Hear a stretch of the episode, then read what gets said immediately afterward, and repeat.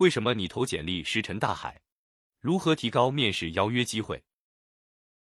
昨天在网上看到有一位上海的二十七岁女生求职者诉苦，抱怨二零二零年找工作太难了，说自己投了五百份简历，沟通了近两千个职位，也没找到一份月薪七八千的工作。我觉得实在不可思议。虽然我早已经不需要找工作，但我曾经也有过找工作的阶段，并且我的很多兼职客户都是通过找工作得来的。虽然我已经四十多岁，并且还没有学历，但只要我刷新简历，一样能获得面试邀约。回想我整个职业生涯，投的简历数量也不超过二百份，不夸张的说，我获得邀约以及通过面试的概率还是非常高的。在这里，我和大家分享一下自己的心得。首先，术业有专攻，你的简历要有针对性、有特色，能做什么，擅长什么，做过什么，怎么做的。最好写一个完整的案例，从理论到过程再到结果，形成一个完整的闭环，让雇主感受到你的专业和经验，能够快速上手他们想要实现的任务。然后一定一精准，把简历收缩到一条主线上。很多人的履历看上去很丰富，很多份工作经验，最后你会发现他做过很多事，但每一份工作都做不长，而且行业和职位跨度很大，前后之间没什么关联，这是大忌。等同于告诉雇主，你什么都会做一点，但什么都做不好、做不长。所以尽量避免这种观感。进入职场的时候，就要刻意的关注，无论是简历上或是实际职业路线上，一定要有一条清晰的主线，不能跑得太偏。前后换工作尽量有关联，这样才会形成你在某个领域的资深权重。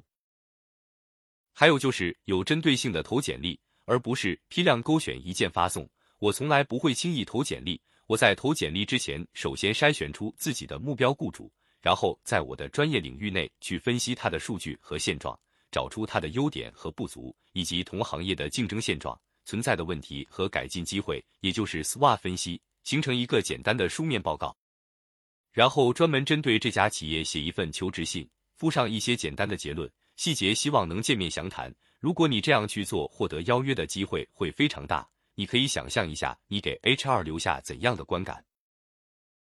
首先是非常专业，然后是很有诚意，最后是你非常了解他以及他的行业。没有人能拒绝被理解的感觉，但很多人面试，甚至连目标雇主公司是做什么的、品牌有什么历史，都是一脸懵逼的状态，能被录用才怪。你这么做，想不跳出来都难，因为百分之九十五的求职者都不会这么做，都是和你一样随手乱投。所以你一下子就从成百上千的竞争者中脱颖而出。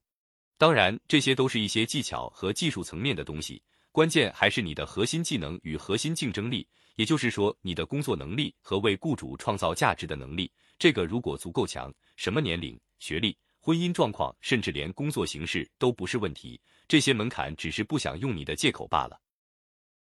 我有个学生，大专学历，坐标苏州，在家带了五年孩子。通过学习一系列的建站和运营技术，照样很快的找到一份建筑企业的网络运营工作，月薪八千，干得很好。所以，所谓婚姻、年龄都只是拒绝你核心竞争力不够突出的借口而已。找工作投简历不在于数量，在于质量。像他这样漫无目的的撒网，再多的鱼也跟你无关。一定要聚焦、聚焦再聚焦，聚焦自身简历的专业度。同时聚焦目标行业与雇主，无论是找工作或是找客户，这一方法屡试不爽。有的放矢方能百发百中。